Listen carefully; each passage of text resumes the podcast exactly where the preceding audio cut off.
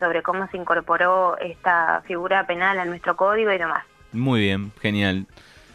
Bueno, en nuestro país en el 2002, eh, con la desaparición de Marita Verón, que es la hija de Susana Trimarco, que fue uno de los casos más emblemáticos de, desaparición y trata de personas, eh, junto con, con, el trabajo de las organizaciones sociales y este, este, esta situación de Marita, eh, el delito de la trata se puso en escena pública y fue un poco el puntapié inicial para que se generara una nueva legislación.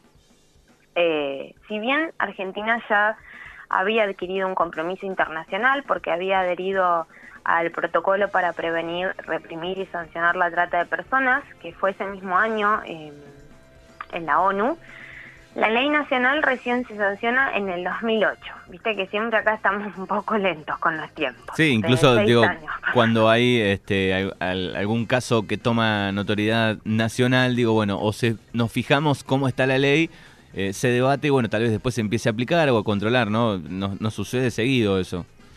Sí, sí, igual pasaron seis años, o sea, del 2002 que pasó esto de Marita, que fue como que tuvo muchísima repercusión.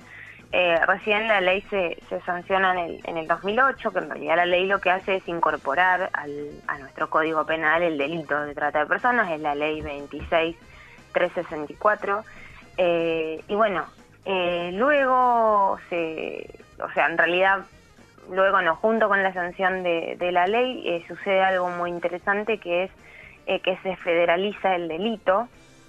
esto es para que eh, quede en manos de la justicia y de las fuerzas de seguridad federal y esto tiene dos eh, motivos. La primera es la territorialidad del delito y su complejidad, ya que, así como fue en el caso de Marita, eh, muchas veces la captación de las personas se produce en una provincia y la explotación se da en otra provincia y eh, además esto de federalizar el delito tiene como fin evitar la posibilidad de connivencia de los poderes locales.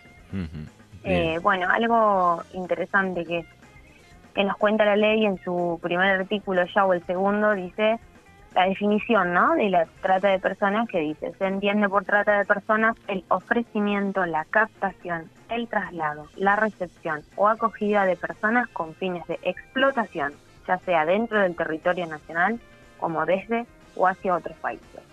El consentimiento dado por la víctima de la trata y explotación de personas no constituirá en ningún caso causal de exhibición de responsabilidad penal, civil o administrativa de los autores, partícipes, cooperadores o instigadores. Algo muy interesante que tiene este artículo, eh, ahí me sale, perdón, la estudiante de abogacía, es que em, nos, nos damos cuenta en las letras de la ley Mm. que no es solamente la persona que explota. Estamos hablando de las personas que ofrecen, que captan, que trasladan, que reciben. Digamos, trató el Código Penal ahí de abarcar eh, a todas eh, a todas las personas que forman parte de esta cadena, porque como como muchas veces hemos podido escuchar cuando cuando escuchamos alguna alguna sobreviviente o en este caso, por ejemplo, Susana Trimarco, que cuenta mucho la historia de su, su hija, vemos que no es una persona, es eh, un círculo mafioso de, personas que van haciendo cada uno, aportando algo para que este delito se pueda consumar. Eh, y bueno, hablando un poquito de, Susana, me parece interesante contarles que esta, mm, esta ley 26364 se vuelve a modificar eh, en el 2012 justamente por el juicio de, de Marita Verón, que ahora vamos a repasar un poco, pero em, se, se, modificó y, este artículo que les leí está así redactado ahora, pero antes variaba un poco, eh, o sea, prestaba a, duda la parte del consentimiento, ¿no? Bueno, hoy entendemos que no importa si una persona dice, eh, sí, dale, buenísimo, explótame, eh, sino que, que, que igual los responsables van a ser condenados o juzgados al menos eh, y bueno, de, Marita quería compartirles primero un audio de Susana Trimarco para que después nos adentremos un poquito en el, en el tema. Dale, la escuchamos. Yo soy Susana Trimarco, mamá de Marita Verón. Mi hija fue secuestrada, desaparecida el 3 de abril del año 2002. La hirieron con un revólver y la llevaron. Y yo empecé a caminar por todo el país buscándola a ella y ahí empezamos a descubrir mafias que se dedican a secuestrar mujeres, eh, a vender mujeres. Yo digo mafia porque son mucha gente y todos ganan dinero. Yo siempre decía, a mi hija la tengo que sacar de ahí, la voy a sacar. Entonces no me importaba nada, perdía el miedo, me, me fui y empecé a meterme en los prostíbulos disfrazada de prostituta y hasta que no los vea presos, detenidos y hasta que no me entregue mi hija, yo no voy a parar.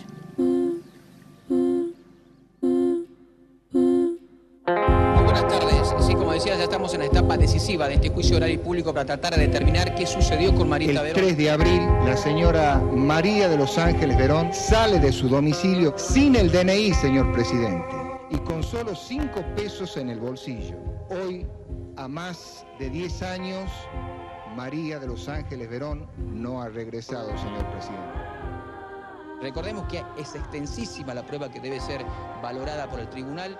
Y acuérdese de este número, Presidente, 13. 13 son los imputados.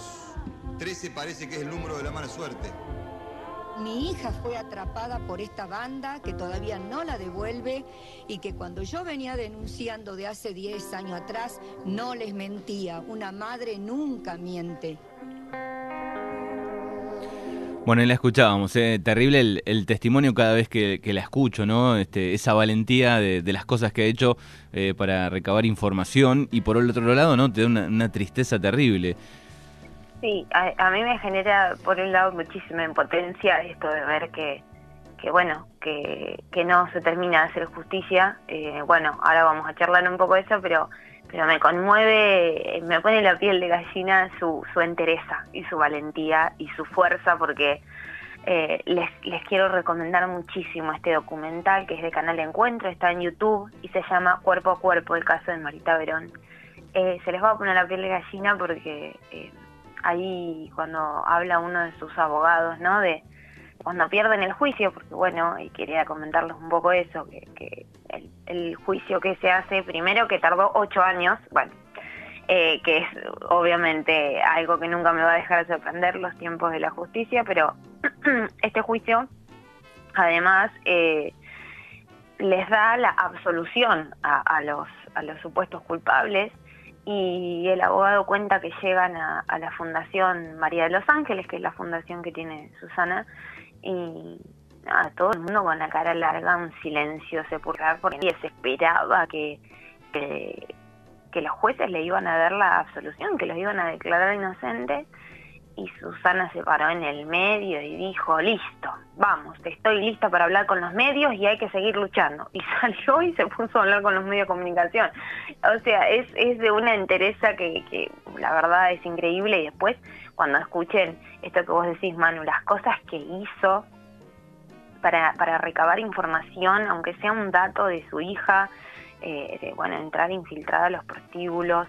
Eh, después hay algo muy interesante en el documental que yo lo ignoraba por completo, que era que, que hubo un, policía que sí que le ayudó muchísimo, eh, que bueno, la mayoría de los datos que tiene son gracias a él. Y bueno, esto contarles que en el juicio que fue en el 2012, eh, que bueno, el abogado decía, ¿no? Ya ahí no, eh, la, lentitud eh, de la justicia nos da a, pensar algo porque en general los juicios tardan entre dos y tres años, ¿no? desde que el fiscal hace la, denuncia, acá tardaron ocho. Em, y bueno, después de escuchar a alrededor de 100 testimonios, eh, de esos 100 testimonios, creo que 7 o 10 eran mujeres que habían sido víctimas de esta red. Eh, curiosamente, los jueces del Tribunal de Tucumán dice que nadie era culpable, que todos eran inocentes, que los testimonios no, no eran suficientes para, para probar la culpabilidad. Eh, vos imaginate, Manuel, la, la situación de estas mujeres sentadas al lado o enfrente de los tipos que las habían, bueno, los tipos digo, pero había una mujer también, em, que las habían sometido a esta, a esta explotación sexual, teniendo que decir, me hizo esto, me hizo lo otro, vi a Marita, no la vi, tenía esto, tenía lo otro. eh, es realmente muy fuerte. Y que, no les crean, ¿no? Digo... Y que no les crean, porque bueno, eso es muy común en Argentina, la, justicia es muy machista, entonces las víctimas de violencia siempre son... Lo que pasa es que es, tan grande esa red, ¿no? qué sé yo, lo vi un poco en alguna de las este, series españolas eh, que vi últimas, la de Lali, y está la otra, creo que se llama El Inocente también, que bueno, es una red este, increíble, eh, muy difícil, muy difícil de, de que caigan todos ahí. Totalmente, y algo que dice, eh, que se repite constantemente en este documental y, que comparto al mil por ciento es que tenemos que tener claro algo. Estos delitos suceden y, siguen sucediendo porque hay connivencia policial, judicial y política.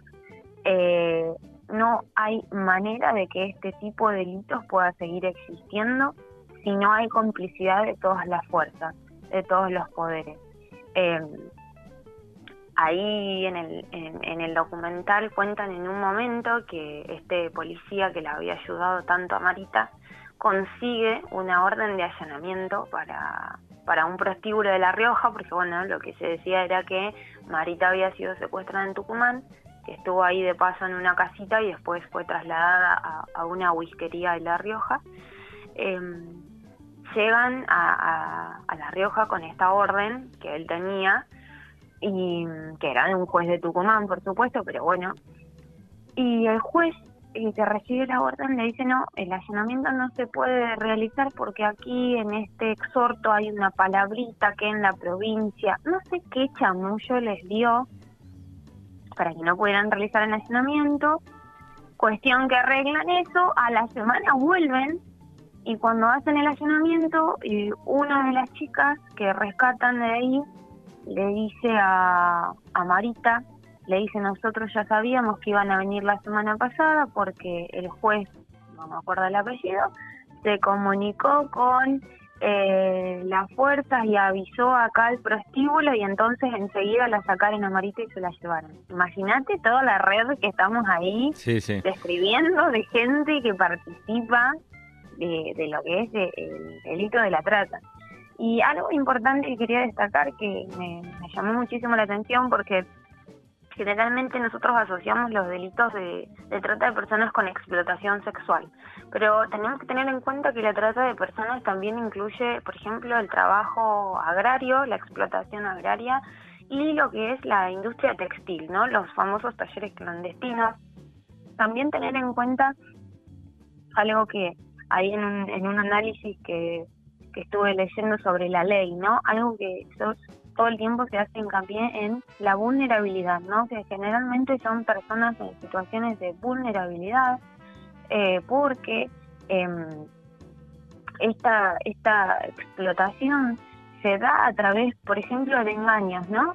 Hemos escuchado muchas veces en la televisión chicas que han ido a una supuesta entrevista de trabajo por secretaria, por no sé, niñera, y terminan siendo captadas ahí para, para, para formar parte de una red de trata, ¿no?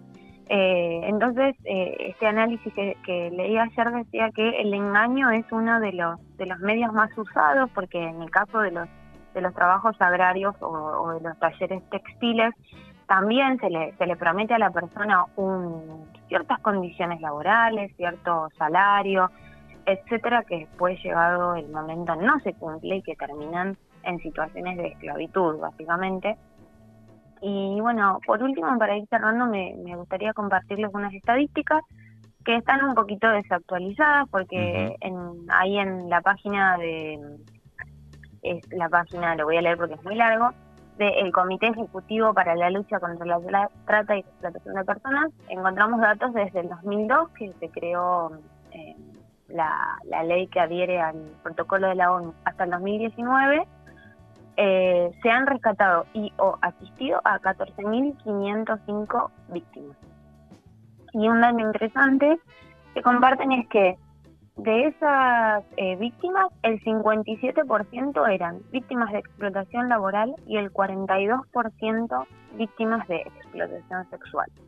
Eh, y otro dato que me resultó muy interesante es que Susana Trimarco cuenta que ella sola, Susana, con el marido y con el policía que le, que le daba una mano, rescataron 120 mujeres de redes de trata. Y después, a través de su fundación, María de los Ángeles, porque ella en un momento dice, bueno, eh, no, no podía con todo, porque ella además de, rescatar a estas chicas y, buscar a su hija, em, se las terminaba llevando a su casa, les daba contención, eh, buscaba contención psicológica, eh, trataba de reencontrarlas con sus familias, de garantizar, de garantizarles a las chicas que iban a volver a un lugar seguro. Eh, pero después con su fundación y con la creación de estas leyes, eh, ella participó del, rescate de, más de 8.000 mujeres. Eh, los números son estremecedores porque realmente nos ponemos a pensar que hay muchísimos casos. bueno, en La Plata también hubo, el último tiempo que estuve allá, el caso de Joana Ramallo, que fue muy, muy muy, muy polémico también y muy em, mediático, eh, que es una chica que la secuestraron ahí, en la esquina de donde yo vivía, que también es una chica que en, condiciones de mucha vulnerabilidad, que, que fue secuestrada una noche eh, y bueno, nunca más apareció hasta, no sé si fue el año pasado que apareció, eh, aparecieron parte de sus restos óseos en el río, así que todavía no se pudo saber bien qué, qué pasó con Joana. Pero bueno, tenemos eh, muchísimos casos en nuestro país, algunos más o menos conocidos. Tenemos el caso de María Cash, que tampoco sabemos qué, sucedió, y bueno, ante estas desapariciones tan abruptas, ¿no? Como Marita dice, eh, Susana, perdón, dice, a Marita no se la pudo haber tragado la tierra. Eh, bueno, a todas estas otras mujeres que un día desaparecieron, tampoco se las tragó la tierra. Eh, vamos a seguir pidiendo justicia por todas ellas y vamos a seguir exigiendo que el Estado actúe antes, ¿no? Siempre a mí me da la impresión de que, en realidad no me da la impresión, tengo la certeza de que, de que la ley penal llega cuando ya es tarde, cuando el delito ya estuvo consumado y necesitamos que, que el Estado tome medidas y políticas de prevención para estos delitos. Eh, y bueno, por último, decirles que hay una línea que es el 145 a la que puede llamar cualquier persona que tenga algún tipo de dato, algún tipo de denuncia que realizar, es anónimo. Em, y bueno, reiterarles la invitación a mirar este documental de Susana que se llama Cuerpo a Cuerpo, el caso de Marita Verón. Eh, es muy interesante y se lo súper recomiendo. Bueno, muy bien, ahí está, repaso completo de un tema este, muy interesante. Guli, ¿podemos conseguir los mejores regalos eh, artesanales en donde manda Capitana? ¿En qué horario? Por supuesto, a la mañana de 10 a 12 y media y por la tarde de 17 a 20 horas. Eh, las espero siempre con buena onda, estoy ahí y, bueno, ofreciéndoles cosas distintas eh, a, todas las personas de la red. Muy bien, ¿dónde manda Capitana? ¿En Instagram? Arroba tienda donde manda, también hay tienda online para los que no son de Garregueira y tengan ganas de comprar algo distinto, lo pueden pedir, lo enviamos por correo argentino y llega perfecto. Muy bien. En 15 días nos volvemos a encontrar, Uli. Perfecto, Manu, un abrazo y muchas gracias a toda la audiencia por estar del otro lado.